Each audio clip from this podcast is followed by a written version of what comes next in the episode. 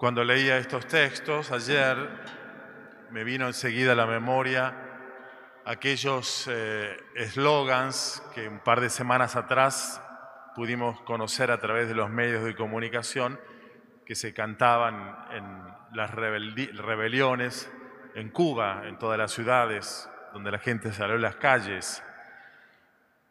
Ese eslogan de patria o muerte reemplazado por las nuevas generaciones como patria y vida. Bueno, hoy podríamos decir algo semejante respecto de las lecturas de hoy. ¿Por qué? Porque se nos habla de dos distintos panes. Pan o muerte, uno. Pan y vida, el otro. Pan o muerte como metáfora de lo que significa la imprescindible necesidad de preservar la vida comiendo en situaciones extremas, como por ejemplo la que nos narra el primer libro de los reyes, la primera lectura de hoy, que vivió el profeta Elías, amenazado de muerte por eh, la primera dama, Jezabel, la esposa de Ahab, el rey judío. Bueno, amenazado de muerte se va huyendo, escapando de miedo eh, al desierto. Y escapando de la muerte se encuentra en medio del desierto a punto de morir de hambre y, de sed. Y ya agónico se deja caer en el suelo y dormido. En ese último aliento lo despierta un ángel del Señor para decirle, Elías, ahí tenés una galleta y un poco un jarro de agua, come y bebé, porque todavía tenés que seguir caminando y cumpliendo la misión que Dios te encargó. Ese pan, esa galleta que comió Elías, era su vida. O lo comía o moría. Y se parece mucho al pan del desierto, a la manada del desierto, al cual alude el, el, Evangelio de hoy, también el domingo pasado, en esta charla que Jesús mantiene con los judíos, donde se habla de la travesía dolorosa, eh, riesgosa, del pueblo de Israel en el desierto, donde a punto de también morir de inanición, claman a Dios, no quieren morir obviamente, y aparece allí el, pan del cielo, el maná famoso, y ellos salvan, preservan su vida. Aquí el pan es una, una metáfora entonces de la preservación de la vida, es pan o muerte. Pero Jesús propone en esa charla con los judíos otro tipo de pan, el pan de la vida, yo soy el pan de vida. Y el pan de vida funciona, entre comillas, funciona de un modo bien distinto al pan que preserva la vida, al pan que procede del temor a la muerte. No procede por el instinto de conservación propio de los seres vivos que tenemos miedo a morir y por eso hacemos un montón de cosas para no hacer, para no morir, entre ellas comer, sino el, pan de vida funciona no por temor, sino por amor, por la atracción del amor. Nadie puede venir a mí si el Padre no lo atrae, dice Jesús. Y aquel que oyó mi enseñanza, viene a mí. Por tanto, el acceso, el, el approach, el acercamiento a Jesús, pan de vida, no es por temor a la muerte es por amor a la vida representada, encarnada en Jesús, en su enseñanza y en su amor entregado, porque el pan que yo les daré es mi carne, dice Jesús. La palabra que estaba con Dios y era Dios se hace carne, se hace humanidad corporal para poder entregarse amorosamente en la cruz, de modo que ese pan de vida es el mismo Jesús amándonos, entregando su vida. Y ustedes saben bien que el amor no se impone, sino que se propone. Y ahí está expuesta la propuesta del pan de vida. Y solamente aquellos que se sienten atraídos por el amor van a él.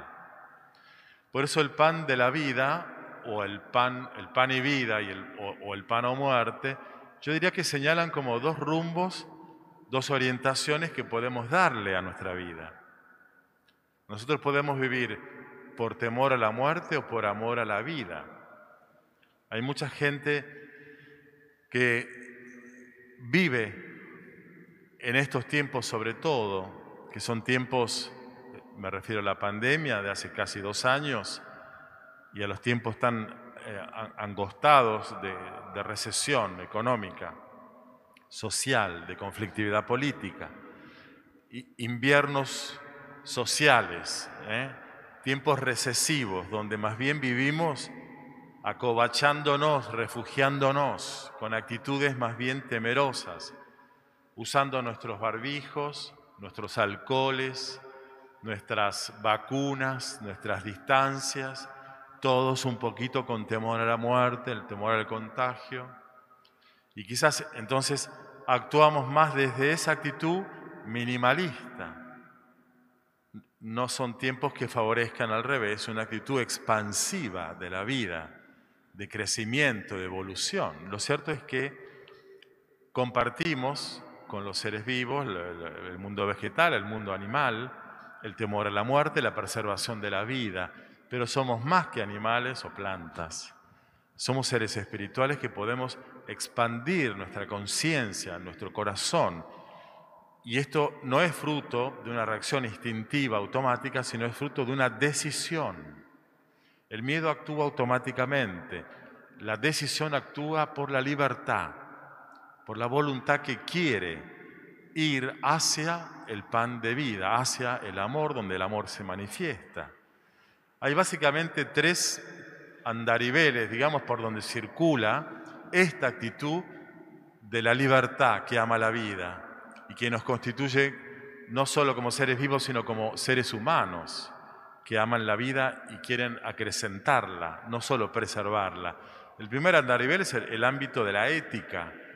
La ética es el ámbito de los valores, de la justicia, de la paz, de la dignidad humana, de la justicia y la solidaridad. Bueno, del amor, del amor social como solidaridad, del amor en ámbitos más íntimos como la, pareja, la familia, los amigos. El ámbito de la ética es el ámbito de la libertad, el ámbito donde nosotros podemos crecer como seres humanos.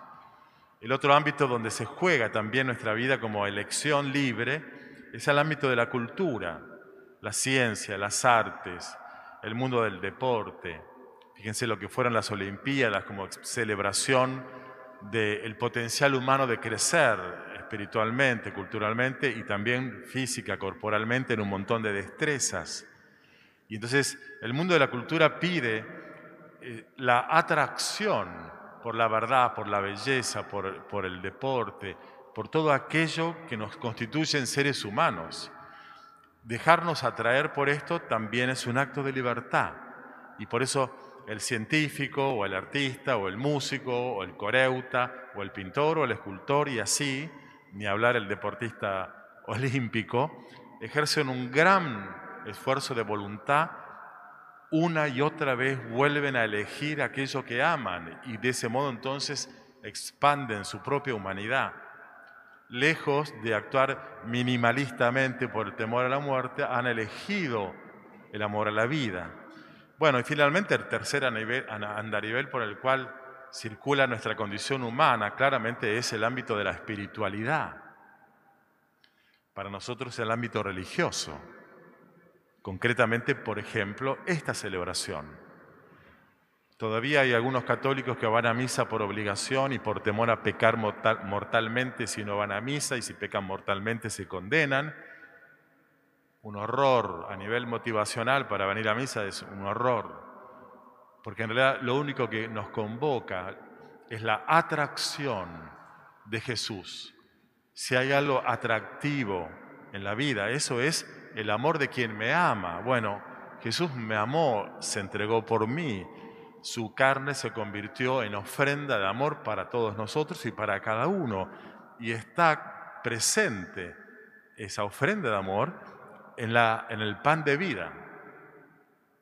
Si no nos atrae el amor presente en el pan de vida y en la enseñanza en la cual creemos, como dice el texto de hoy, por, miedo a la muerte no vengan, ¿eh? o sea, por, por temor a, a un castigo, no. Vivir entonces para nosotros significará creer en el amor presente, en este pan de vida y actuar ahora en, nuestra dimensión sacramental por amor a la vida, pero que esa atracción por la vida presente en el pan de vida, que es Jesús, se expanda también a todas las otras dimensiones de nuestra vida.